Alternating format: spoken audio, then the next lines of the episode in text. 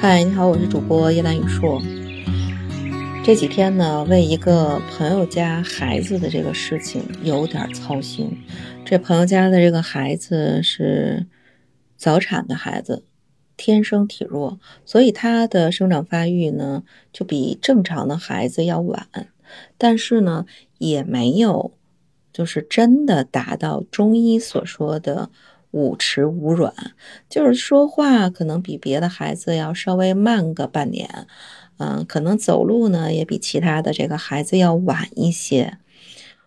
当然，身高啊、体重啊，包括身体免疫力都要比正常的孩子要差很多。但是呢，他也不太愿意说找更多的人，嗯，来去调养这个身体。就是我们。之间聊起来的时候，就曾经跟他聊过，说要不可以尝试一下六味地黄丸，呃，中成药嘛，性味相对来说比较和缓。啊，朋友听了我这个建议，当时就很气愤，说老年人才吃六味地黄丸，你给小孩吃，你不觉得有点过分吗？哎呀，这个就大多数人呢，对这个六味地黄丸的认知。都是说是滋阴补肾，得到一定年龄才用的这个常见的中成药，但实际上不是这个样子的哟。最早啊，六味地黄丸是出自于北宋名医钱乙的《小儿药证直诀》里边的一味药。最早它不叫六味地黄丸，叫地黄丸。说起这钱乙。那当年是北宋时代一个非常杰出的医学家，他做儿科的这个专家做了四十年。最早他那个治儿科出名是在山东，但是后来呢，啊，宋神宗的姐姐，他的这个女儿有病，就招来这个钱乙为他诊治。后来呢，觉得这个疗效非常非常的好，所以。宋神宗就赐了这个钱乙翰林医学的官职，而且给他六品的这个官位。钱乙当官之后啊，就经常会有很多太医署的人来拜访，跟他请教。刚好某一天呢，他跟他弟子在给这个患者看病的时候，有另外的一个大夫就带了一个钱乙开过的呃某一个方子来跟他讨教。说是讨教，其实有点踢馆的意思。那就很嘲讽的问啊：“钱太医，张仲景医书所载的八味丸，他这个里边说的这个八味丸是金匮肾气丸，就是我们现在知道的，有地黄，有山药，有山茱萸，有茯苓，有泽泻，有丹皮，有附子，有肉桂。您这方子好像少开了两味药啊。”啊，没有这个肉桂和附子，是不是忘了呀？钱乙淡淡的笑了一下，没忘。仲景这个方子是给大人用的，小孩子阳气足，我认为可以把肉桂、附子这两味生阳气的药减下去，做成六味地黄丸，这样可以防止孩子吃了过于暴热流鼻血。您觉得呢？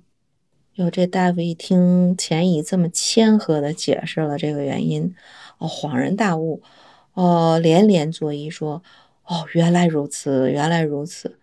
嗯，这个田太医，您您用用药灵活呀，酌情变通，令人佩服。”啊，旁边那弟子呢叫严孝忠，赶紧把老师的话记下来呀。后来呢，就把这些内容就编到了。《小儿药证直觉》这本医书里边，就这样，钱乙他创建的这个地黄丸就流传了下来。明代的薛己在所著的《正体类药》里边，把这个地黄丸的名字加了两个字，叫六味。那从明代开始，六味地黄丸就正式的流传于世，一直到现在，成为普罗大众都。熟知的著名的中成药，很多人都觉得呀，这个是补阴的代表方。嗯，直觉会觉得是不是偏寒的药多一些？但是你仔细的去拆开这些里边的药物，实际上它是平性的。你看啊，这里边最主要滋阴补血的熟地黄是主要偏温一些的。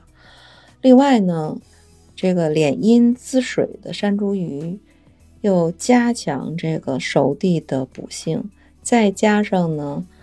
嗯，益气补脾的山药作为一个助力，这就是三补。那另外呢，肝肾不足会导致经常有这个虚火，所以用左泻泻肾火，丹皮泻肝火，茯苓肾脾湿配合而形成三泻。这个方子三补三泻，最后呢相辅相成。形成了这个平性的这个药性。据说啊，这个六味地黄丸，很多人去研究它，有抗衰老、抗氧化的作用，而且对克服记忆障碍和巩固记忆都有疗效。用的时间越长，药效越明显，而且可以有针对性的预防进行性痴呆和健忘症。这钱乙死后的两百年啊。医学界的阴虚学说开始兴起了，他需要找这个滋阴的药，刚好六味地黄丸的熟地山药能够补阴，就把它借用过去。其实六味地黄丸补阴的效果不是那么的强，因为它不是那么的强，才可以用在儿童身上。所以后边的人呢，就在里边不断的加味，增强它的药效，啊，变身成。杞菊地黄丸呢，知柏地黄丸呢，麦味地黄丸呢，你有没有觉得这是一个非常奇怪的现象？因为六味地黄丸的补阴效果不强，它反而成了一个滋阴的组方。这六味地黄丸是中药里边转型变身最成功的一个，从补精转身到补阴，因为阴虚的人现在。比精虚的人要多，可以慢慢的六味地黄丸去治疗成年人因为肾亏出现的什么腰膝酸软呢？我们都知道的头晕耳鸣、潮热盗汗、消渴等等等等都非常的有效，而且通过它的这个加味的这种调整，应用的范围也非常非常的广，所以当年的地黄丸。是从儿科诞生的，然后慢慢的从儿科走出来，成为了现在我们所有人都知道的成年人必须的滋阴补肾的名方。好，那关于六味地黄丸的前世和今生，今天我们就聊到这儿，我们下期节目再见。